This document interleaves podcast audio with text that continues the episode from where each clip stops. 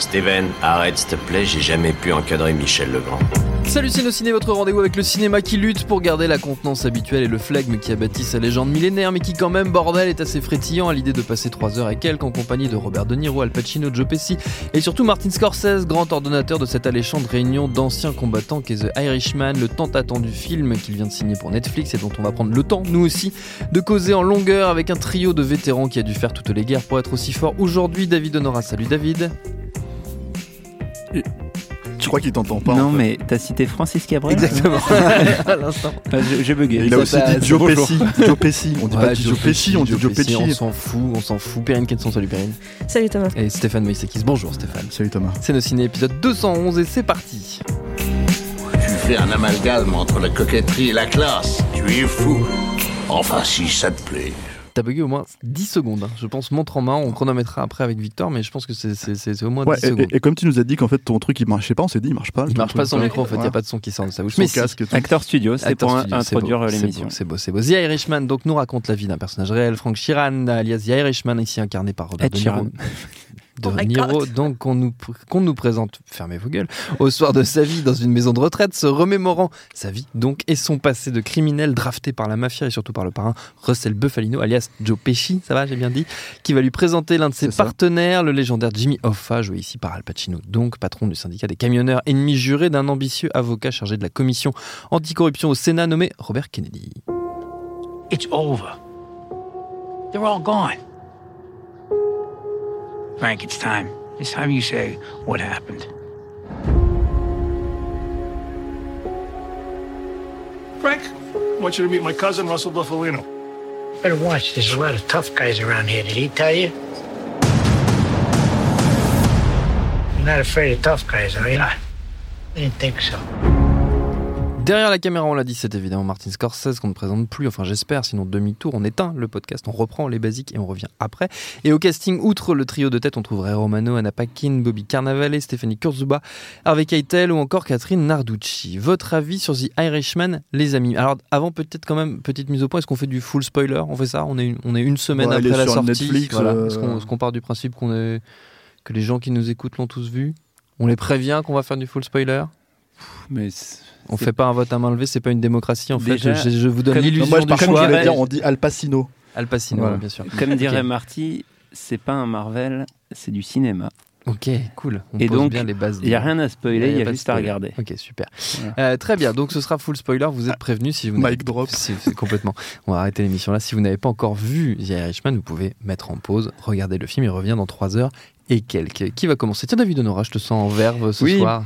Alors, bon, parce que j'étais malade il y a quelques jours, Voilà. maintenant je vais mieux. T'étais euh, bourré ou quoi Ou qu'est-ce qui se passe? Non, justement, mais c'est une sorte d'euphorie. euh, c'est c'est- Post-Irishman. c'est- Post, euh, ouais, post- Post-maladie. Post-maladie. C'est- Ah tu sais, oui, quand t'es très enrhumé, c'est bah, il y a des gens, ils font de la, de la drogue à partir de ça, à partir de rhume. Donc, Waouh. Je pense qu'on va la tenir l'émission de 45 minutes. Ouais, je Euh, pense Le assez- Drink. Avec que de la merde. Assez facilement. le purple drink. Non, euh, alors ce qui, est, ce qui est vraiment très intéressant, c'est que euh, c'est un, c'est un film qui, qui, a, qui a un peu valeur de. Qui a, enfin, qui a totalement même valeur de bilan, non seulement d'un d'un gros morceau de la filmographie de Martin Mhm. Scorsese, qui sont. euh, Enfin, qui, qui pas, pas forcément en nombre euh, ce qui est le plus important dans sa filmographie, mais ce qui est sans doute ce à quoi on l'associe le plus, c'est-à-dire les films de gangsters, notamment euh, ben, à travers euh, Mean Streets, mais ensuite euh, Les Affranchis, euh, Casino, euh, même, même d'une certaine manière, euh, Le Loup de Wall Street euh, peut être Mm. vu comme un, comme un film de gangster. En tout cas, il reprend euh, la même forme narrative et le, et le même style que, ce que les films que j'ai cités juste avant.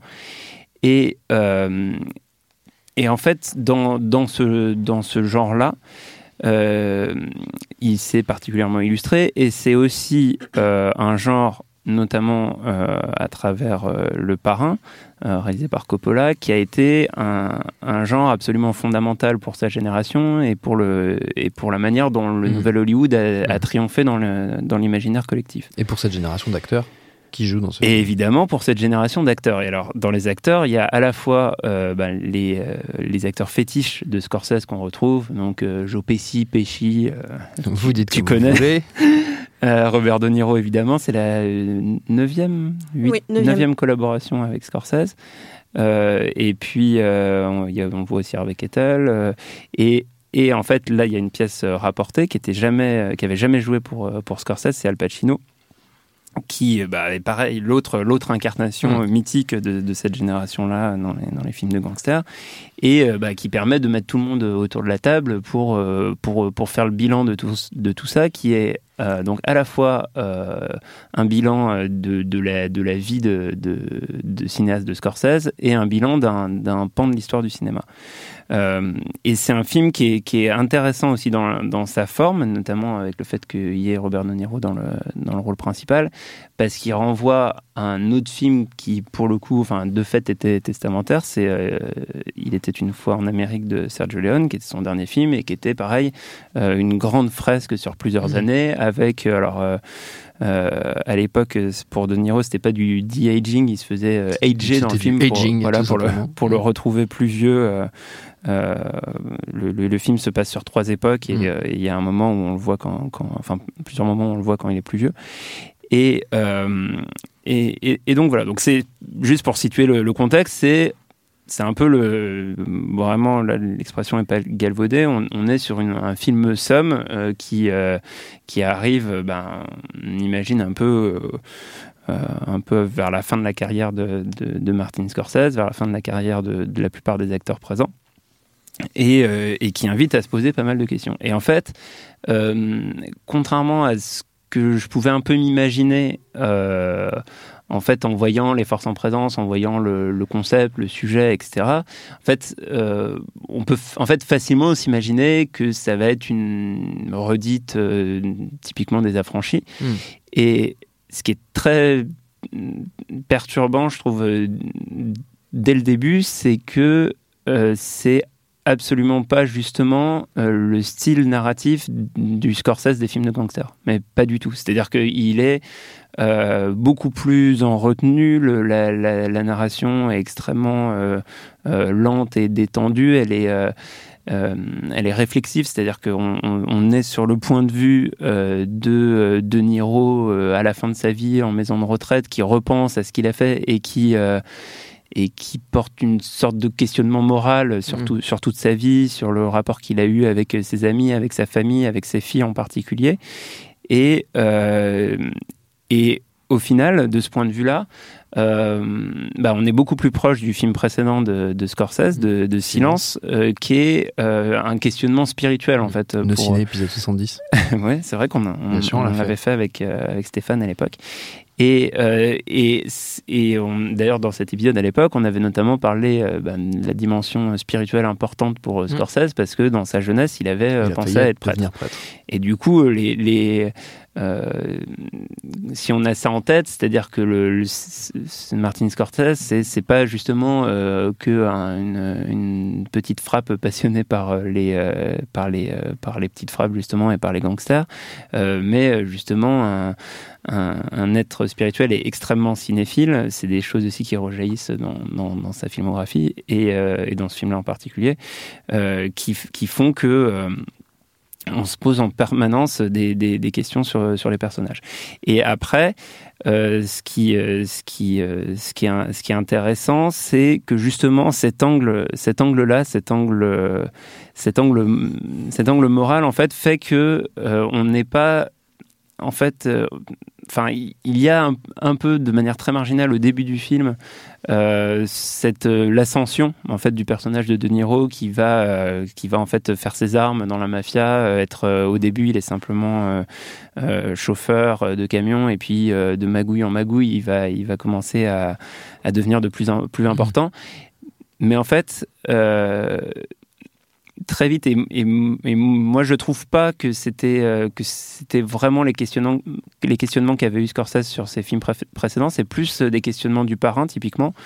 Euh, le le- l'avancement du personnage par rapport à sa ligne morale est le moteur narratif du film. Mm. c'est-à-dire euh, où est la limite? Et à partir du moment où j'ai passé la limite qu'est-ce qui se passe? Et qu'est-ce que qu'est-ce que je suis en tant qu'être humain etc Mm. et, et le et le film passe son temps à, à à travailler ce, ce genre de questionnement et donc je trouve le euh, bah, le film euh, hyper, euh, hyper intéressant de ce point de vue-là. Euh, je crois que tous autour de la table, on l'a vu en projection presse. Mm. Du coup, on a eu la chance de le voir Sur grand euh, sur un grand écran, mais surtout euh, au calme, dans Mm. une euh, salle éteinte, Mm. qui est des conditions pas forcément faciles à reproduire à la maison. Et je pense que bah, si on dit un mot sur, sur Netflix, c'est que bah, par rapport... bah, par rapport à d'autres films où il y a euh, éventuellement le, le- des conditions de son, de, de taille d'écran et tout qui sont importantes, même si là c'est encore le cas. euh, là, je pense que le, le plus, le truc un peu plus compliqué, c'est à la fois la durée du film Mm. et euh, la concentration nécessaire, Mm. le fait de, de- de vraiment pouvoir se confier, Mm. enfin se consacrer au film entièrement. Et c'est vraiment pas, euh, c'est vraiment pas une, une série télé déguisée en film. C'est-à-dire que je, je pense que c'est vraiment pas pertinent de le regarder en plusieurs fois. Perrine Euh, J'ai envie de citer un, un grand groupe euh, français euh, qui disait euh, on fait le bilan calmement en se remémorant chaque instant, parler des histoires d'avant comme si on avait là plus de 70 ans. Euh, en l'occurrence, 50 ans. oui, mais là c'est plus de 70 Ils ont ans. C'est pas 50 ans. Plus tu 70 ans. t'appropries les nègres marrons, en 80. gros, si j'ai bien compris. Totalement. Euh, non, mais voilà, l'idée, c'est que c'est vraiment un film euh, assez. euh, Il y, a- il y a une forte nostalgie évidente qui traverse Mhm. qui traverse le film ne serait-ce que par évi- évidemment euh, en faisant ce choix des acteurs qui ont parcouru sa, sa- sa cinématographie euh, sa filmographie et euh, même sa, sa cinéphilie hein, d'une certaine façon comme tu le disais exactement cette cinéphilie du, du film de gangster que, que- dont, dont Al Pacino est un des grands marqueurs Euh, mais il y a aussi, enfin, il y a énormément de mélancolie en fait derrière tout ça. En effet, c'est les souvenirs d'un- vieil homme, c'est les souvenirs donc de, de, de- de Robert De Niro dans, dans sa maison de retraite. Et, euh, et donc, si on, je- on pourrait mettre un sous-titre à, à The Irishman, c'est euh, l'histoire de l'homme qui était là en fait. Parce que De Niro dans le film, il n'est pas très acteur en fait dans cette histoire. C'est un peu un personnage qui suit, euh, qui suit un petit peu euh, la mouvance. C'est quelqu'un qui est fasciné par euh, les autres personnages. Il est fasciné par le personnage de Joe Pesci. Il est fasciné par le personnage de euh, Jimmy Hoffa, enfin, qui est incarné par Al Pacino. Il est fasciné par cette figure que représente Harvey Keitel, qui finalement ne fait pas, n'a pas énormément de place dans le film, mais qui, euh, qui, qui reste une figure comme ça de l'ombre, absolument comme ça, qui a une espèce de, de regard de survol absolument fort. Donc c'est un personnage qui euh, finalement va marcher par, par fascination, qui va se retrouver à faire des choses au fur et à mesure sans tout à fait les vouloir. C'est pas un carriériste en fait ce personnage. C'est un personnage qui est juste bien content d'être là. Et quand il se quand il se remémore tout ça, bah, c'est vraiment à un moment donné, il, il- il se souvient, c'est genre ah le, le bon vieux temps en fait. C'était comme ça. Il- alors en effet, il y a des questions morales qui reviennent évidemment. On se les pose ces questions-là quand on fait le bilan un tout petit peu. Mais il y a aussi cette idée de c'était bien en fait. J'ai eu une vie aussi et j'en suis le seul témoin en fait. Je suis le seul témoin encore vivant. Je suis passé à travers les balles, je suis passé à travers tout en fait. Moi, je suis passé à travers tout ça parce que finalement, il n'était pas cette figure de proue en fait du, du- de, de ce mouvement-là. Il l'a été à quelques moments. Il a été euh, même euh, euh, comment dire euh, félicité, mis en avant, mais il est jamais, il n'est jamais que cet admirateur de tout un système. Mais en effet, il n'y a pas cette façon de filmer la, mafia, euh, comment dire, galvanisante, euh, absolument euh, incroyable. On a l'impression d'un travail de petite main, on a l'impression de regarder ce travail quasi artisanal. Quand on voit la façon dont Joe Pesci travaille, il y a quelque chose de presque artisanal, de proximité, qui est assez intéressant. Et c'est drôle que le film sorte d'une certaine façon tout proche de, du traître de Marco Bellocchio, qui est sorti récemment. Euh, qui, qui donc lui aussi traitait de la mafia, Hmm. mais pareil avec ce point de vue légèrement décalé. Euh, donc Marco Bellocchio n'a pas toute cette historique de travail de gangster, mais il a, il a quand même un, un- un travail d'observation et il observe cette mafia aussi de manière euh, assez assez euh, désenchantée, cette manière avec un regard décalé, c'est-à-dire que dans le traître on prend le point de vue du traître. Hmm. Donc c'est-à-dire que c'est pas une figure qu'on d'habitude dans la mafia on Hmm. apprécie plus que ça, c'est celui qui se fait buter, ouais, le repenti. Et là, d'un seul coup, non, on, regarde ça avec un- un pas de côté et de se dire, bah non, la mafia, ouais, il y avait des valeurs. Moi, je suis représentatif, je suis le garant de ces valeurs-là, vraies ou fausses, ça c'est une autre affaire. Mais je suis le garant de ces valeurs-là. Et euh, en même temps, voilà, je me rappelle d'une époque qui était, qui, était, qui était autrement bien. Et c'est un peu ce qu'est le personnage de, de Robert De Niro. C'est un personnage qui est un petit peu en décalage, finalement, d'une certaine façon. Il n'est pas euh, cette figure de proue que Jimmy Hoffa. Il n'est pas cette figure euh, centrale, ce nerf absolument euh, euh, vital qu'est Joe Pesci euh, dans, dans- dans le film. Il est, euh, il est cet observateur en fait. Il est cet observateur, cet admirateur, et on dirait qu'on est à une, une, une fête où il nous raconte euh, ces bonnes vieilles histoires, c'est Père Castor en fait. Et, je le trouve complètement fascinant là-dedans. D'ailleurs, la narration suit ça, suit l'idée du souvenir, puisque finalement, il n'y a pas de dates précises qui nous sont données. Les dates, on comprend à quelle époque on est, parce qu'il y a des petits phénomènes historiques, parce que d'un seul coup, euh, il y a des rites qui apparaissent sur les visages, etc. On, ne- nous situe tout à fait jamais dans, le film. On encore une fois, on a des marqueurs temporels, mais pas plus que ça. Et donc, en fait, on va marcher au rythme de la mémoire, on va marcher Mm. comme ça, à ce, à ce rythme-là. Ce qui, ce qui en, en effet, n'en fait, n'en fait pas une série télé, puisque c'est impossible de couper, puisque à quel moment on arrête de suivre un fil de pensée? À quel moment on arrête de, on arrête de suivre euh, finalement ce qui est la logique interne d'un personnage, la logique de mémoire d'un personnage? Et la mémoire, elle est, elle est menteuse, la mémoire, elle, est, elle, est, euh, elle peut être trafiquée, elle peut être magnifiée. Et, euh, et en même temps, elle reste, euh, elle reste fascinante parce qu'il a, un, il a un sens du storytelling, ce personnage. Il a un sens du détail, il a un sens. Et moi, je trouve que c'est euh, c'est un film où on est en. Le rythme est très très lent, clairement. Mais on est en fascination permanente de ce qui est en train de se passer. On a envie de, de suivre de cette, cette histoire. Et il y a une telle tristesse et une telle mélancolie, mais encore, encore une fois, une telle joie d'avoir fait partie de ce truc-là. Le, le seul regret qu'a ce personnage, c'est sa fille, en fait. Mm. Le seul regret qu'il a, c'est vraiment de se dire à un moment donné, c'est là où j'ai pas. euh, c'est c'est peut-être la chose que j'ai ratée. Et, euh, et le reste du temps, finalement, j'ai fait ce que j'avais à faire et j'étais content d'être là. Et, et je trouve que c'est assez beau, en fait, vraiment, cette histoire voilà, de l'homme qui était là. Stéphane? Alors moi, je suis partiellement pas d'accord avec vous deux. D'accord. Euh, D'une part 50-50. parce que euh, je pense que alors je pense que pour Netflix le gros coup d'avoir un, un Scorsese dans son dans sa banque à algorithme on va dire dans sa banque à, à data là c'est euh, dans sa data bank c'est en fait c'est d'avoir le nom de Scorsese d'avoir le nom de Pesci d'avoir le nom Pacino d'avoir le nom de Robert De Niro et associé à un film de gangster parce qu'il y a des, des- on sait qu'il y a des des genres en fait euh, et effectivement euh, clairement dans le market ils le vendent sous cet angle là je veux dire c'est ce qu'ils mettent en avant c'est ce qu'il y a à mettre en avant de toute évidence il y a ça et il y a un peu le de-aging, mais on va en parler peut-être un peu après. Euh, alors oui, c'est un film, c'est un grand film en fait sur une vie. Mais c'est un film qui utilise en fait parce que Scorsese voilà ce qu'il faut peut-être préciser euh, euh, d'entrée de jeu c'est que enfin d'entrée de jeu enfin on en a parlé on l'a touché du doigt mais Scorsese il a inventé un, langage cinématographique. C'est-à-dire euh, tout le débat entre Scorsese versus Marvel et cinéma pas cinéma il faut savoir que lui il a inventé un langage de cinéma proprement parler qu'il a pris en fait à des comment dire et avec les affranchis en l'occurrence qu'il a pris. Il y avait des bribes par-ci par-là dans d'autres films dans Taxi Driver dans Raging Bull mais il a vraiment pris tout ce qu'il savait faire en fait et il l'a concentré pour raconter les affranchis en 2h20. 2h20 qui foncent, mais euh, euh, tête baissée en fait dans ce que ça raconte, avec des ellipses, euh, des, euh, des voix off, en fait, des, euh, des plans séquences. Des, et en fait, quand tu mélanges tout ce truc et que lui, il le, il le maîtrise avec, avec une merveille en présentant des personnages en deux secondes, tu te rappelles tout de suite, tu te rappelles de Johnny Two Times, tu te rappelles parce qu'il le dit deux fois, paf, paf, tu vois, euh, il dit toujours les trucs deux fois, tu te rappelles de tous ces trucs-là, tu te rappelles de, de l'environnement dans lequel tu vis, et là, oui, t'es dans les- t'es dans l'aspect exaltant, en fait, de, de, de, dans les affranchis. Casino, il a poussé ça au paroxysme, en fait. Mm. Là, il l'utilise au début.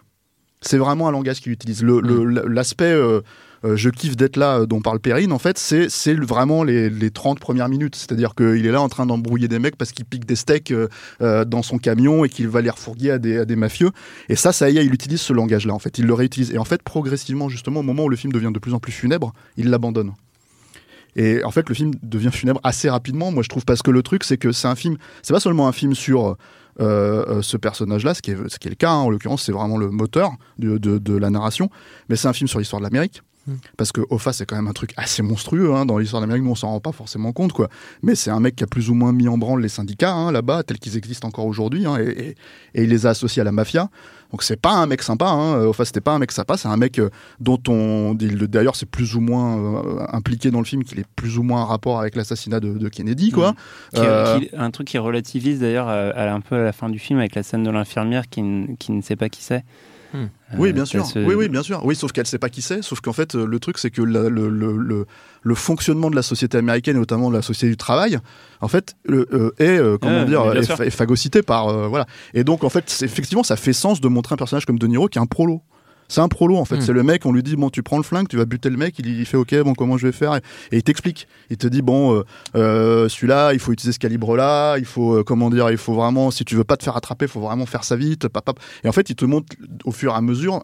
euh, ce, que- ce qui pourrait être en gros un travail de livreur, un travail de ce que tu veux, puisque c'est ce qu'il est au début, Mm. ça devient un travail d'assassin, un travail de, de etc., etc. Il, il fait ce parallèle d'ailleurs explicitement en disant euh, euh, je, je peignais des maisons. Voilà, fait, c'est euh, ça, c'est le titre du, c'est le Le titre titre du, du du livre, roman euh, dont dans ces- est tiré le film. Voilà. Et, euh, et, et- Enfin, et- juste pour expliquer, c'est que alors, le parallèle entre il peint, peint pas littéralement des maisons, mais le fait de, de dessouder des gars, il, Il y a des projections. Ça met des projections de fait- sang sur les murs. Le fait est que justement, en fait, euh, euh, ce qui est euh, peut-être un spoiler pour les gens éventuellement, euh, c'est-à-dire euh, la mort de Jimmy Hoffa, puisque c'est un personnage qui a disparu. En fait, aujourd'hui, on ne sait pas. C'est-à-dire que le problème de le problème de ce film, c'est qu'il se situe sur euh, la- la- le, le- le témoignage de, Mm. de de Sheeran, mais le problème, c'est qu'en fait, c'est en- ça- c'est un personnage qui est resté quand même euh, Mm. euh, porté disparu pendant des années, jusqu'au bout de sept ans. En fait, on, Mm. on a fini par le déclarer mort parce que Déclarer c'est la loi qui Mm. veut ça, quoi. Euh, On n'a jamais ce- retrouvé son corps. on n'a jamais retrouvé son corps. Il y a beaucoup, beaucoup de références à la Mm. pop culture qui sont faites dans les pop culture qui sont faites sur ces blagues sur oui, euh, on a, où on a trouvé le, on Jimmy, a le trouvé corps de, Jimmy ouais, Hoffa. on a trouvé le corps de Mm. Jimmy Hoffa, etc., etc. Donc il y a tout un truc comme ça. Et en fait, bah, le fameux je peins des maisons, qui est quand même la première question que lui pose euh, euh, Hoffa dans le film, ce qu'on voit en fait, c'est euh, Hoffa, le toute première scène en fait, c'est Hoffa qui se fait tuer. Hmm. Et du coup, en fait, si tu veux, c'est là où pour moi le film il est totalement funéraire. C'est-à-dire qu'en fait, il n'y a pas du tout, il y a, il y a de l'humour dans le film, bien sûr, il y a euh, comment dire euh, un peu d'exaltation, mais en fait, euh, euh, il y a des personnages qui s'apprécient, qui s'aiment en fait. Euh, clairement, le personnage de Pacino, euh, de personnage de Pacino et de De Niro, oui, mais aussi le personnage de De Niro et de Joe Pesci, c'est des personnages en fait qui sont qui sont qui sont associés à la vie, à la mort en fait. Et je pense justement que là, en fait, où euh, où je pense pas que ce soit justement le, le, le- le souvenir en fait d'une belle vie, c'est que le jour où le personnage de De Niro est célébré. Et c'est une scène absolument incroyable. Moi, je trouve qu'il dure une bonne vingtaine de minutes où, euh, en gros, il se trouve coincé entre deux feux, c'est-à-dire entre son, son amitié à- à- avec Pesci et son amitié avec Pacino, et qu'en fait, il doit en fait faire le, le- en gros le, le- choix. Le choix. le- pas seulement le choix, mais même euh, aller essayer de, de composer en fait avec les Mm. deux pour pour essayer de faire comprendre à Pacino qu'il faut qu'il se rétracte en fait, euh, Mm. qu'il faut qu'il arrête d'être d'être d'être euh, aussi euh, radical dans ses positions. Que Pesci lui fait comprendre de l'autre côté que non, il n'y a pas de discussion en fait à avoir. C'est à un moment donné, en fait, on va se débarrasser de lui. Et en fait, ils le disent tout en sourdine. En fait, il y a jamais, c'est jamais des trucs qui sont clairement euh, explicités. Bah, ce moment où, qui, qui est quand même un moment clé pour le personnage de Niro, qui se déroule au moment justement où il est célébré, c'est en fait euh, c'est c'est bon le point de bascule on pourrait dire mais pour moi le point de bascule il est arrivé déjà en fait à un moment donné c'est-à-dire que euh, à partir du moment où il, il, il- il s'accommode avec, avec sa propre vérité. Je veux dire, euh, c'était pas étonnant qu'il en arrive là. Mhm. Mais le truc, c'est que il y a, ça, ça, ça- ça donne une dernière heure absolument, mais pour moi dévastatrice émotionnellement, parce que le personnage Pacino, qui est quand même pas un mec euh, super sympa, euh, qui a quand même une relation aussi avec la fille de De, de, De Niro, Mm. euh, une relation que De Niro n'arrive pas à avoir avec sa propre fille, ben en fait voilà, c'est ce qui fait que ça devient un truc où je pense pas que soit sa, fille ce soit le seul regret. Je pense que le fait d'avoir perdu et, et- et vraiment même comment dire trahi cet ami qui était Jimmy Hoffa. Euh, c'est euh, comment dire c'est un regret monstrueux en fait et euh, d'après ce que j'ai fait- compris En fait, ce qui est un peu compliqué sur les regrets, c'est qu'il est en même temps incapable de les assumer. Quoi. Enfin, il, il est, il est tout seul vis-à-vis de ça. le, le film les assume pas. C'est-à-dire la grosse différence, je pense que c'est que en fait on on sait pas exactement ce que ce qui est raconté dans le film, c'est un point de vue qui est raconté dans comment dire un livre. Et ce livre-là, en fait, le type dit j'ai eu le, le- comment dire euh, le témoignage en plus ou moins de, Mm. de Frank Sheeran quoi. Mais le Mhm. truc c'est que enfin est-ce que en fait globalement est-ce qu'on saura vraiment la vraie histoire Non, de Jimmy Hoffa et de la mort de Jimmy Hoffa? Il y a du mythe en fait, forcément, c'est mais du bien mythe sûr, dans cette et- histoire. mais le truc c'est qu'à partir de ce moment-là, je pense que c'est là où en fait où Scorsese il peut pas vraiment totalement jouer et c'est que en fait dans le non dit et c'est que dans les trucs euh, etc., etc. Et il y a, euh, euh, tu parlais de cinéphilie, on parlait du parrain, on parlait de tout ça. Il y a des références euh, claires, nettes et précises. Il y a des scènes hein, qui sont carrément Mm. reprises, des mecs qui se font égorger euh, sur le devant de, de la bagnole euh, par, euh, par des comment t'appelles ça, par des fils, par un tueur et tout ça, qui portent les mêmes lunettes. Enfin bref, c'est des trucs, c'est des trucs assez évidents quoi. Et il y a ce plan final en fait, cette scène, cette scène Mm. finale en fait où la, la- la- de la porte entrouverte, laisser la porte entrouverte. Et c'est le dernier plan du film. Et je ne peux pas croire qu'un type comme Scorsese, qui est cinéphile, qui en 90 en fait a dû se poser des questions sur le film de gangster, comment renouveler le film de gangster, Mm. comment le, le- se l'approprier au moment où le parrain en fait est une borne que tu peux vraiment pas, euh, comment dire, euh, ignorer? Quand t'es cinéphile, quand, quand t'aimes le cinéma et puis ne serait-ce que pour le grand public. Euh, bah, le testament, c'est pas seulement un testament sur son cinéma à lui, c'est un Mm. testament aussi sur le genre, en fait. Je pense vraiment de manière générale, qui est représenté effectivement par, par, par les personnages. Mais encore une fois, il en joue. C'est-à-dire que pour moi, le personnage de Pesci, c'est quoi? C'est euh, euh, à la base c'est une ligne directrice quand tu regardes euh, tel qu'il est présenté dans Raging Bull, tel qu'il est présenté dans Les Affranchis, tel qu'il est présenté dans, dans comment s'appelle dans Casino. C'est un personnage énervé, c'est un personnage Mm. en colère, c'est un personnage qui, qui sanguin et c'est exactement l'inverse en fait ici.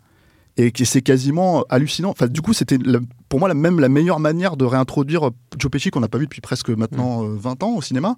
Il a Euh, fait une retraite en 99, Qui c'était était ça en sa retraite. semi-retraite, ouais. Ouais, Oui, il, avait, enfin, bah, il, avait offici- il avait dit qu'il arrêtait en 99. après, Oui, je crois. même pas s'il a dit qu'il arrêtait, j'ai l'impression qu'il a dit je m'en bats les couilles à chaque fois qu'on lui a proposé un projet, mais, mais en fait, il, et- il semblerait qu'ils ont dû lui proposer plusieurs fois là, le rôle. oui, bah c'est pas étonnant, hein, si le type ça fait 20 ans qu'il fait pas de, de cinéma, Mm. et puis bon, c'est quoi ses derniers films euh, C'est euh, au moment où j'ai raté l'avion, euh, je sais pas quoi, des trucs comme ça, tu vois, ouais, donc. euh, il n'y en a que deux. Ils lui ont fait une offre qu'il ne pouvait pas refuser, je pense. Bah, mais je pense que ça fait partie des trucs parce qu'il y a un gros questionnement sur le budget du film en fait et Mm. je pense que ça fait partie aussi des, des, des, des problématiques c'est comme on sait que en fait euh, Netflix ont tendance à avoir les poches percées Euh, voilà enfin je veux dire euh, s'offrir euh, s'offrir le film testament entre guillemets de Scorsese à mon avis il en fera d'autres hein. Je veux dire il y a au moins trois il a au moins à mon avis trois quatre films à la, à la, à la- à la- comment Mm. dire la façon dont il tourne, c'est c'est- c'est Mm. quand même assez régulier. hein. Euh, il y a, je pense, encore trois films derrière lui. Et en fait, le truc, c'est que notamment un biopic de Sinatra qu'il est censé faire depuis des années, Oui, des parce que des en, années. fait, en fait, surtout, c'est que ça- ce n'est qu'un pan de sa filmographie. Donc en fait, si, c'est le testament de son rapport au film de gangster, en, Mm. en revanche, on l'imagine mal refaire un film de gangster. Bah, je pense qu'après Mais- avoir cette affiche-là, justement, et, et en fait arriver à la, à la, comment dire, à la réussite, ça fait quand même 22, 24 ans. En fait, ils n'avaient pas tourné avec De Niro. Hein, euh, Mm. c'est le dernier, c'était Casino. Hein, donc, euh, donc Mm. mine de rien, euh, s'ils attendent encore 24 ans, c'est foutu, quoi. Donc, euh, Oh, mais, mais voilà, il y a ce, ce- ce- cette notion-là, en fait, je pense, de. euh, voilà. Et alors, il y a, l'autre point problématique dont on a un peu parlé, mais on va peut-être le toucher, c'est le, le, le de-aging, Oui. euh, le rajeunissement numérique, qui, euh, pour moi, en fait, pose pas de problème à la fin. C'est-à-dire, il ne dessert pas le film. Mais il aurait tellement pu en fait le- le- le- l'augmenter en fait. C'est cette notion que hum, voilà, il y a, je pense qu'il y a des choix en fait assez étranges qui ont été faits, notamment le fait que De Niro joue absolument tous les âges, que même, mais je dis surtout De Niro parce que c'est censé passer de 20 ans à, à- à 80 ans, Mm. Euh, donc il y a quand même un gap de 60 ans. Et ça reste De Niro, c'est-à-dire ça reste De Niro dans son corps, euh, dans, euh, dans sa gestuelle actuelle, dans tout ça. Et tout ça, c'est jamais retouché. Donc il y a des scènes où il y a des plans comme ça où euh, euh, j'entends la gestuelle. hein, euh, il, il va chercher, il y a sa fille justement qui s'est fait bousculer par un, par un type et il va le voir. c'est un, un- je sais pas, un, Un épicier. un épicier ou un truc comme ça, voilà. Et en fait, c'est un plan séquence, il le sort, il lui pète, il lui fait péter la vitre, il le fout par terre, il lui met des coups. Et tu te dis, le mec, il a pas 40 ans, hein, le mec qui est en train de faire Mm. ça. Il a, il a 70 ans, ça se voit, quoi. Et, euh, et du coup, c'est surtout dans ces cas-là, en fait, que c'est un problème pour moi, le- le- le- l'utilisation de De Niro, on va dire, dans, dans une époque où il est censé être plus jeune. Euh, le de-aging en soi, il est. euh, et il est vraiment pas, euh, comment dire, au niveau d'un Marvel ou d'un truc comme ça. hein, euh, ça, c'est une évidence, quoi. Euh, mais je pense que parce que c'est une question de méthodologie et que je pense qu'en fait, voilà, ils ont dû essayer, réessayer, réessayer. Quand tu regardes le générique, à la fin, il y a, mais je sais pas combien de sociétés d'effets spéciaux à Taïwan ou je sais pas Mm. où en plus qui sont qui sont qui sont venus Qui ont euh, intervenu- faire du- du- des rajouts en Mm. fait pour pour pour à mon avis travailler vraiment les, les Mm. détails. au- Ah, le problème, au- c'est que la gueule de De Niro, à un moment, il faut, faut enlever des bouts, quoi. Enfin, c'est, tu, tu peux pas. euh, Bah, le vrai faut problème- réinventer son visage Je pour pense le. que le vrai problème, mais justement, je pense que le vrai problème en fait de De, de Niro surtout, c'est que hum, quand tu le rajeunis, en fait, t'as l'impression d'être à un moment, t'as soit Ronald Reagan jeune, tu vois, soit euh, comment euh, John Wayne ou un truc comme ça. Mais le problème, c'est qu'on connaît De Niro jeune. On sait à quoi il ça. ressemble. Et, et- et c'est euh, c'est là où, par exemple, Marvel est malin, en l'occurrence, si Mm. tu veux, c'est qu'ils savent, en fait, euh, parce qu'ils jouent sur cette logique de nostalgie, euh, ils savent à quoi ressemble, je sais pas moi, Kurt Russell quand ils le rajeunissent ou, ou- ou Michael Douglas. Et ils font tout pour que ce, Voilà, ça colle pour que ça colle, ça colle. Maintenant, maintenant ils font ça sur quatre scènes. Oui. Là, Oui, c'est un et film tu-. Et tu, Donc, et tu euh, peux pas faire ça sur. Enfin, par exemple, il, y a- il, m- il me semble que c'était du de-aging. Il y a un, un plan dans Le Loup de Wall Street où DiCaprio euh, arrive à Wall Street, justement, il descend du Mm. bus et euh, il paraît extrêmement, extrêmement jeune sur, euh, sur ce plan. Euh, mais en fait, comment dire, le, le visage de DiCaprio au moment où il tourne le film est beaucoup moins attaqué, beaucoup moins euh, déformé Mm. que celui de De Niro par rapport à quand lui était jeune. C'est-à-dire que, Mm. enfin, vraiment, il a une tête. euh, euh, c'est un, poème, quoi. Après, moi, je pense que ça aurait été un problème si, euh, si en fait, le film était raconté de, de, de A à Z, c'est-à-dire vraiment du moment où il a 20 ans jusqu'à 90 ans, et que ce soit pas justement dans une narration morcelée. Mm. Et qui, encore une fois, là, c'est là où aussi le film il est brillant, c'est qu'en fait, tu comprends absolument tous les enjeux à la fois historique, à la fois entre les personnages, en euh, sans problème en Hmm. fait, et sur 3h30. Donc, Ah non, il y a euh, une fluidité de la narration voilà. qui, est, qui est assez folle, justement, en plus par cette idée du souvenir, ce qui est quand même pas évident, évident. Mais moi, le de-aging, j'avoue que ça m'a pas posé beaucoup de problèmes. Oui, j'avoue, quand tu regardes, en plus, on l'a vu sur grand écran, faut mettre ça aussi un petit peu euh, Mm. en tête. Euh, c'est pas fait pour un écran aussi grand, d'une certaine façon, puisque euh, c'est Netflix, donc c'était pas prévu tout à fait, même s'il sort euh, aux États-Unis et dans quelques pays en salle. hein, euh, euh, nous, en France, on l'aura pas en salle, mais ça, c'est une autre affaire. on Euh, peut aller le voir en Belgique. on peut aller le voir en Belgique. Mais voilà, le fait est que c'est fait normalement pour un écran de télévision, voir euh, si quelqu'un a vraiment envie de se niquer les yeux sur un portable. Mais donc euh, finalement, ce de-aging, nous on l'a vu en très très gros, là où tout le Mm. monde n'est pas censé le voir aussi gros. Mais après, moi, et en effet, parfois, je suis d'accord avec vous, quand, euh, quand euh, il est censé avoir 20 piges, ça, ça surprend un, un tout petit peu, quoi. Enfin, ça surprend plus qu'un tout petit peu, en fait, euh, au Il y, a, début. il y a un moment où il est vraiment scène, censé avoir scène. 20 piges. Ouais, quoi. c'est Oui, c'est la scène, euh, la scène en Italie quand Oui. il bute les nazis. Euh, il Ah oui. dans la Ok. Seconde Guerre Mais bon, puis même, il y a aussi, euh, après, quand il rencontre euh, Joe Pesci pour la première fois, il est quand même tout jeune. Hein. Il, a Il a quoi 40 il, a, ans. il a déjà 40 ans Ouais, il est déjà un peu D'accord, je plus crois qu'il avait une trentaine ouais. d'années. Enfin bon, peu importe, le fait est que oui, ça surprend un petit peu. Mais je pense que c'est. Comme c'est pas son propos, il aurait pas pu prendre un autre acteur pour les Mm. jouer jeunes, puisque c'est pas son propos. Son propos, c'est de rester avec ces acteurs-là pour raconter cette histoire-là aussi du, euh, de- du film de gangster. Euh, et je trouve que ça fait travailler aussi un tout petit peu notre imagination. C'est-à-dire que finalement, oui, on nous pousse, on, on pousse cette imagination en nous aidant d'une certaine façon, Mm. en déridant euh, ces personnages. Mais en vrai, je, je- d'une certaine façon, je m'en foutais en fait. C'est-à-dire qu'à un moment donné, j'en avais vraiment rien à faire. Mm. Moi, je voyais, j'avais envie, je voyais ce que j'avais envie de voir en fait. Et c'est toujours cette idée de la mémoire, c'est-à-dire ce flou en fait. Euh, Toujours l'idée de euh, le souvenir, il est, pardon, excusez-moi, le souvenir est, est- forcément imprécis. Les contours sont flous, tout est Mm. un peu flou. Donc finalement, les visages, ils, ils le sont également. Et plus on va se rapprocher finalement dans le temps de l'âge du personnage au début du film, c'est-à-dire euh, la 80 piles, euh, plus les, les contours vont se préciser. En fait, finalement, plus on va dans le passé, moins c'est précis. Donc, d'une certaine façon, je trouve qu'il y a une certaine logique narrative euh, là-dedans. Même si après, on est d'accord que techniquement.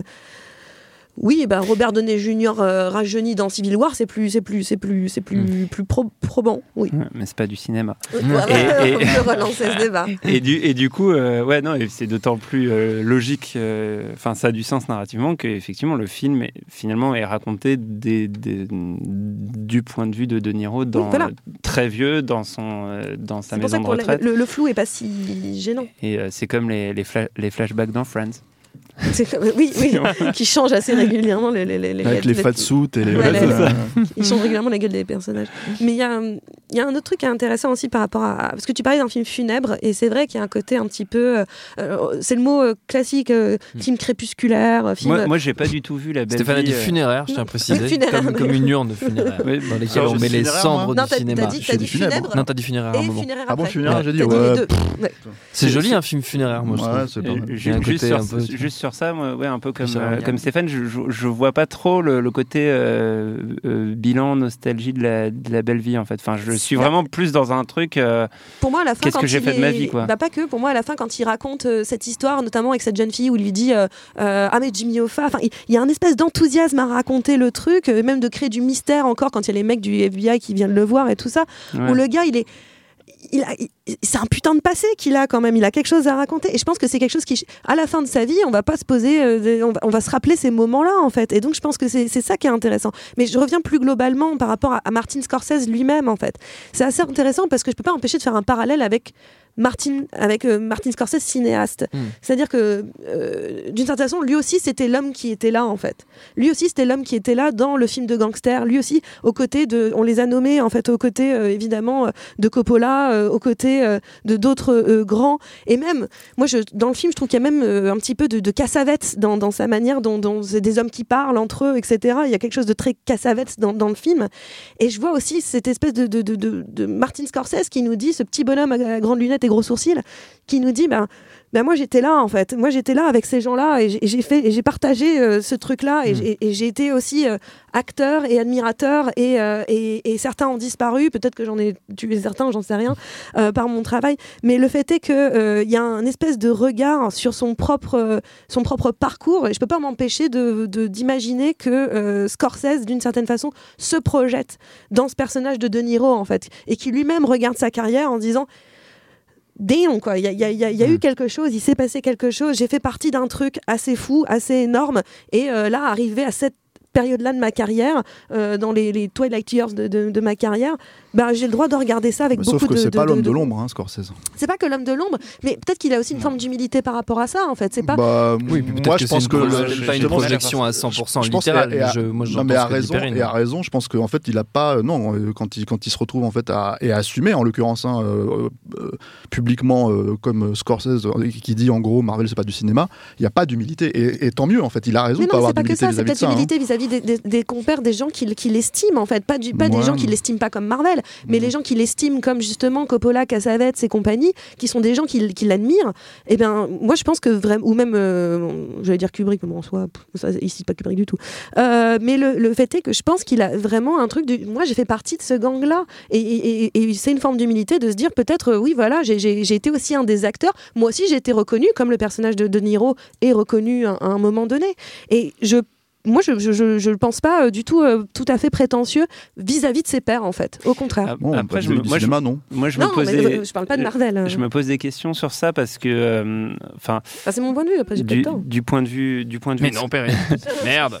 Non, mais du point de vue de Scorsese, ça, comment dire, son humilité euh, vis-à-vis du cinéma, elle, elle s'inscrit dans, dans, dans une histoire euh, plus ancienne, c'est-à-dire qu'au-delà de, de ses pairs et de, des gens qui ont fait du cinéma en même temps que lui, euh, c'est vraiment peut-être justement dans cette génération certainement un des plus cinéphiles et un de ceux qui euh, En plus, qui- oui. Mais qui c'est lui est qui a le créé la World Foundation euh, Cinéma, voilà, de- qui est, plus- qui, est- qui est à fond sur qui est le. extrêmement sensible et notamment euh, enfin tu, tu parlais Stéphane tout à l'heure du, du fait qu'il pouvait s'interroger sur euh, sur euh, sur ce qu'on pouvait faire après le parrain au moment de faire les affranchis mais c'est aussi quelqu'un qui a été fasciné par toute l'histoire préalable du film de gangster et euh, et qui euh, et, et pas que du film de gangster mais, mais toute l'histoire du, du cinéma c'est un, mec qui est, qui est extrêmement impliqué ben, comme tu dis dans le dans, dans le- dans la le- préservation des films Voilà. dans la restauration des films euh, pas que de, pas que le cinéma américain d'ailleurs qui Non. est extrêmement Et le curieux cinéma du cinéma italien, du monde entier le cinéma italien mais aussi le cinéma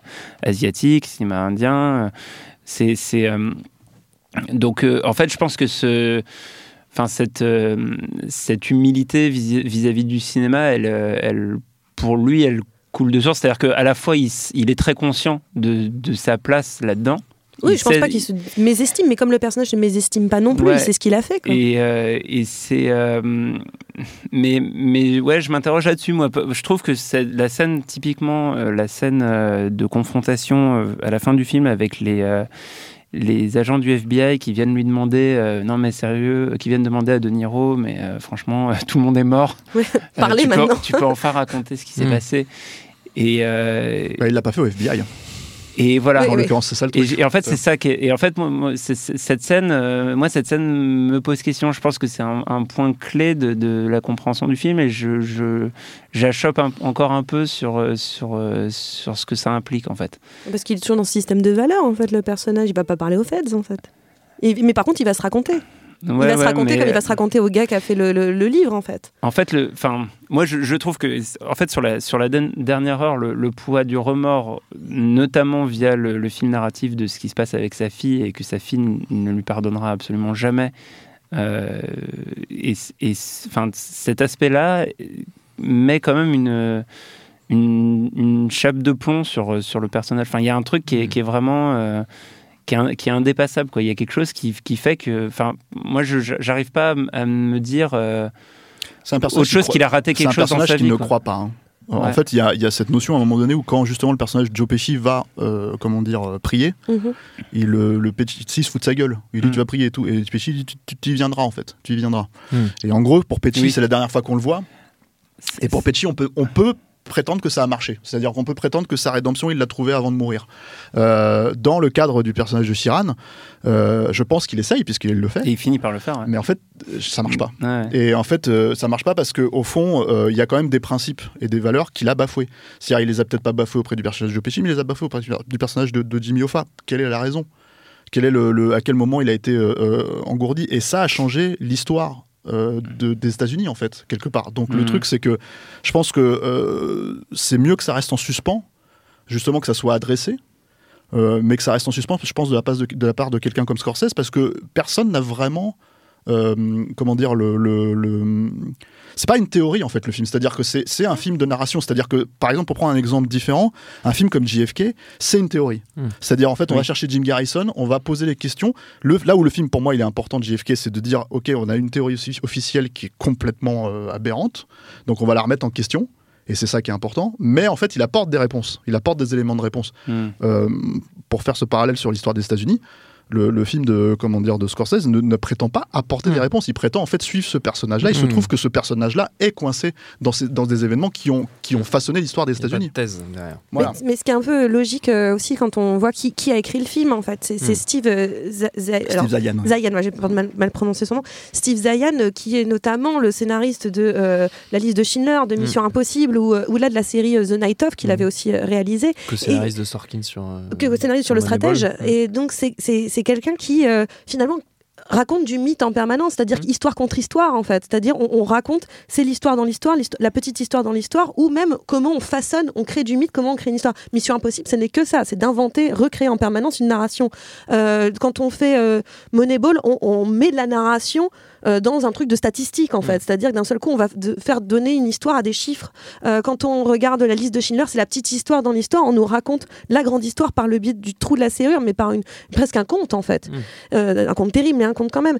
Et le, le fait est que et The Night Of, c'est littéralement ma version contre ta version contre ma version. Où est la vérité? Nulle part. Et, c'est et c'est ça qui est intéressant. Et, et c'est encore ça aussi dans, dans The Irishman en fait, c'est-à-dire que on s'en fout en fait d'une certaine façon euh, de la réalité du, du, du, du, du- du- du- de cette histoire. Est-ce que c'est vraiment Frank Sheeran qui a tué ou pas Jimmy Hoffa? On s'en fout un peu et tant mieux s'il le croit en fait. Et tant mieux si, si j'ai envie d'y croire à un moment donné. C'est là où je ne peux pas m'empêcher de faire cette comparaison avec le traître parce que c'est pareil en fait. C'est-à-dire que le personnage de euh, Tommaso Buscetta, euh, qui est joué par, euh, euh, je vais pas tenter son nom, hein, mais Ok. de nom de famille, euh, Pierre Francesco, euh, Favino, euh, l'idée c'est aussi ça, c'est-à-dire que c'est un personnage qui va raconter des histoires sur la mafia qui vont être prises pour réalité, puisque ça va permettre l'arrestation, la plus grande arrestation de la Cosa Nostra dans les années 80. Ça va être le plus grand repenti. Et en même temps, on peut pas s'empêcher de penser, et plein d'indices dans le film nous font dire genre, mais il bullshit pas un peu le bonhomme quand même pendant Mm. un bon moment. Et en même temps, est-ce que c'est grave ou pas Puisque au bout du compte, on est contente, on, on est contente, oui, moi oui, contente, mais on est content de manière générale, puisqu'en fait, on a une super histoire. Mm. Au bout du compte, est-ce que finalement, on n'a pas envie plutôt de suivre cette histoire-là que la réalité des faits? Est-ce que la réalité des faits est si importante, surtout pour des trucs qui sont ultra prescrits, euh, que ces histoires-là en particulier? Parce que euh, ce qui marche pour la mafia, c'est le mythe avant toute chose. Euh, c'est vraiment le mythe. Et je trouve que ce film continue, même dans son aspect funèbre, même dans son aspect mélancolique, même dans son aspect vraiment plutôt crépusculaire, pour employer le mot qui plaît bien, funéraire, pour, pour faire plaisir Funéraire, à ouais. Stéphane. Euh, même là-dedans, en fait, il est encore en train de dire plus fort que tout, ce sera, ce sera l'histoire, ce sera la légende, ce sera le mythe. Moi, je pense qu'il a pas le choix en fait. Mais bon, c'est- Oui, non, mais il n'a pas le choix non plus, ça c'est sûr. Il y a d'autres films qui ont été faits sur Jimmy Hoffa. Il y a le film de, de Danny DeVito hein, dans les Mm. années 90 qui, qui montre une manière de tuer Jimmy Hoffa qui est Mm. pas du tout la même que dans Avec ce film-là. Tim Burton dedans. Ah oui, il y avait Tim Burton, je me Ouais, plus. qui joue un cadavre. Ouais, et bon, Oh, bah, ça au moins c'est rigolo. Dans un cercle. Et euh, il y a aussi euh, Fist avec euh, Stallone en Oui. fait. C'était pas, il s'appelait pas Jimmy Hoffa, mais justement parce que ça a été fait trois ans après sa disparition, donc Mm. il pouvait pas techniquement le- le- l'appeler comme ça, mais c'est le personnage de Mm. Jimmy Hoffa et c'est pareil, la façon dont il se fait, c'est le plan final hein, du film, c'est pareil, il se fait tuer, euh, le personnage de, de- c'est Kovacs il s'appelle je crois, et c'est Stallone qui joue le rôle. Quand tu vois quand tu vois la gueule d'Hoffa, tu vois la gueule de Stallone à l'époque, ça n'a rien à voir, mais euh, mais euh, mais en gros, le plan final c'est pareil, c'est la mise à mort de- du, personnage à la Hoffa Mm. et, et c'est encore différent de ce qu'on voit dans, Mm. dans- voilà donc je pense qu'il a pas le choix et en fait je pense qu'il se pose il se pose plus vraiment la question en fait par rapport à ça et effectivement de toute façon il a fait de la mythologie avec la mafia Oui, voilà. Euh, il a aidé ça et euh, du coup voilà il est dans cette dans cette ligne directrice quoi ouais. Mm. Avant de se quitter, chers amis, malgré cette, euh, cette longue et riche discussion, on va quand même, quand même céder à la tradition, parce que nous aussi, nous avons des valeurs. On est comme dans la mafia, mais avec plus des films que des, que des armes et des meurtres. Euh, on va quand même céder à la tradition des, des recommandations. Euh, je vais vous passer le tour de rôle la parole. C'est un peu, finalement, c'est un peu le concept de cette émission. Perrine Kenson. Euh, bah, je vais rester sur la- la- l'ambiance euh, réalisateur qui fait un film euh, funéraire, euh, Cette, crépusculaire. cette Bon, expression ça, va ça- rester. ça suffit non, ça va Non, rester. ça va rester. Ça va. Stéphane, on a dit. Euh, bah, c'est marrant que tu aies mentionné Tim Burton parce que je pensais à lui en fait. Ah. Et euh, c'est euh, avec Big Fish. euh, qui, quand il a fait Big Fish, c'était c'est terrible parce que pour le coup, il a pas le même âge que, que, que, que Scorsese quand il fait Big Fish, mais c'est déjà un film complètement, euh, complètement de deuil. C'est Mm. quelqu'un qui d'un seul coup fait le tour de piste, littéralement, puisqu'il y a beaucoup d'idées du cirque, mais il fait le tour de piste de tout ce qu'il a fait de tout et de sa manière de filmer et de son cinéma et de tout ça et qu'un d'un seul coup il dit bon bah maintenant en fait je vais être condamné à répéter la même chose. Je vais littéralement toujours refaire la même chose et je me muséifie. Et ça y est c'est fini pour moi en fait. Et, et le film pour moi et j'aime beaucoup Big Fish mais mais surtout je le trouve pour cela pour cette raison là complètement triste Mm. complètement quelqu'un qui avoue que ça y est pour lui euh, en fait il a fait le tour d'un style alors euh, un- d'un d'un- d'un style très particulier, euh, pour le coup pas aussi foisonnant que, que, que, que, que- Martin Scorsese, puisque moins de films, moins de temps. Mais le, le fait est que c'est quand même quelqu'un qui dit, bah voilà, moi j'ai fait le tour de ça. Mm. Et euh, c'est mon, c'est littéralement mon enterrement et je redeviens un, un- un petit poisson dans une grande mare. Et, et, et- et d'un seul coup, j'ai plus, j'ai plus le droit que d'être placardé dans les musées. Et je trouve que, et, je vais devenir un stéréotype. Quoi. Mm. Et, et je trouve que c'est euh, assez touchant, euh, émouvant, et donc c'est pour ça que j'aime beaucoup Big Fish. David? Euh, moi, Le temps de pas, latence d'accès à David est assez impressionnant. j'avais pas vraiment Il de. n'a pas le Wi-Fi, je crois. J'avais pas, pré- pas, on voit, pas on voit vraiment. presque le logo buffering. Il tourne. 56K. J'avais pas vraiment préparé de reco puisque vous venez, vous venez de voir euh, un film de 3h30, donc euh, vous avez, Et alors faut aller vous coucher un moment. Mais du coup, quitte à, quitte à, quitte à faire ça, euh, j'en j'en parlais un petit peu tout à l'heure. Alors, euh, beaucoup de gens l'ont vu, mais peut-être aussi pas forcément. Euh, justement, Waouh C'est meilleure introduction de film ever. juste- Les gens qui l'ont vu, mais peut-être. Il y a pas. des gens qui l'ont vu, d'autres pas. Voilà. Justement, il, y a- il était une fois en Amérique de Sergio. Leone, qui est, qui est pas finalement le plus vu des films de Sergio Leone. euh, Si vous avez sûrement commencé par Le Bon, la Brute et le Truand, où il était une fois dans l'Ouest. Euh, mais euh, donc le dernier film de, de ce cinéaste italien avec Robert De Niro, James Woods. James Woods et beaucoup de monde. Euh, bah, et, et un, Un camion poubelle. un camion poubelle et un, Extrêmement important dans les trucs. D'accord. et un, et un chef-d'œuvre euh, euh, incroyable qui est dispo sur la plateforme concurrente de Netflix actuellement parce qu'il est sur Amazon Prime. Donc, euh, si vous êtes abonné, Ouais, Comme moi. techniquement, il existe en Blu-ray. Il existe euh, en Blu-ray. mais euh, tu sais maintenant, les gens ils sont Ouais. sur Les Snapchat. jeunes, tu sais. Il regarde, il regarde, tu il sais, regarde. maintenant, les euh, gens, ils sont sur Snapchat. Ah Si ouais. c'est si c'est pas sur TikTok, euh, voilà. Donc là, Ah, vous avez dites-vous- tous 80 ans comme euh, Frank Dites-vous qu'il était là. une fois en Amérique. boomer. Ça dure Wow. 3h40, donc c'est combien de TikTok?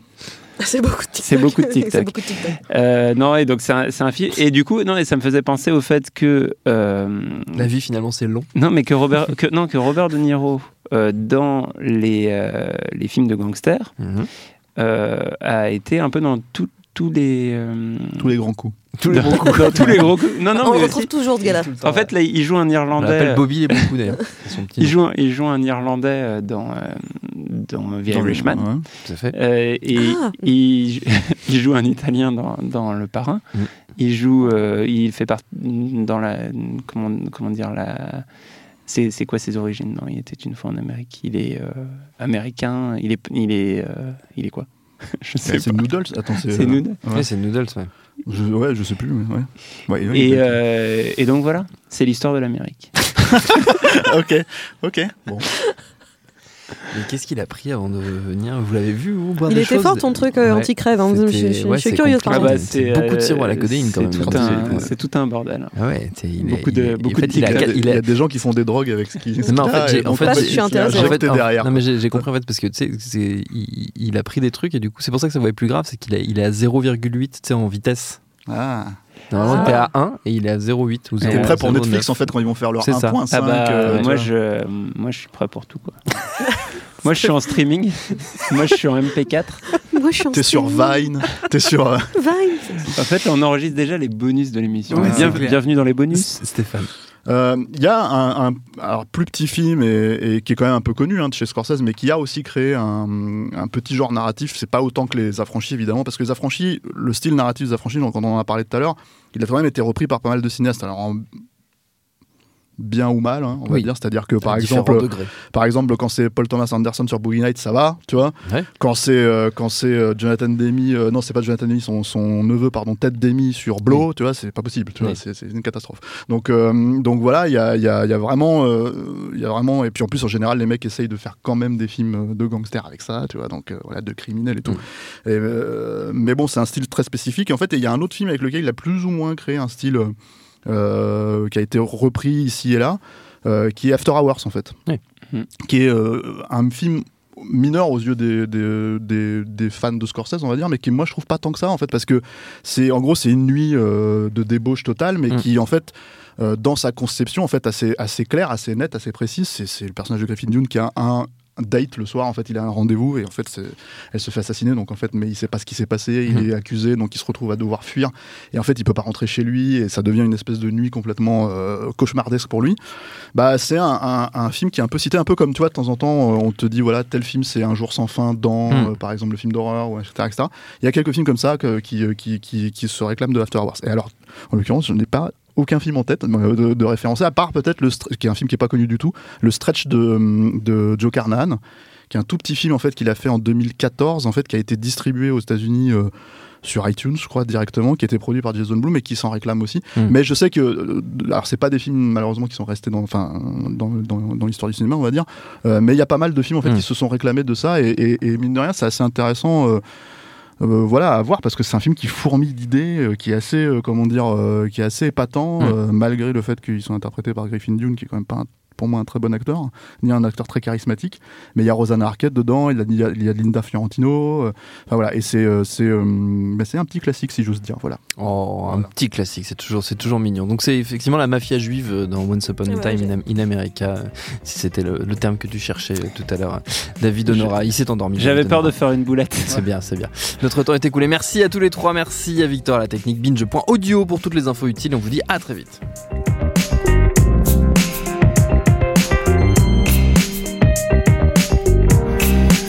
Tu fais un amalgame entre la coquetterie et la classe. Tu es fou. Enfin, si ça te plaît.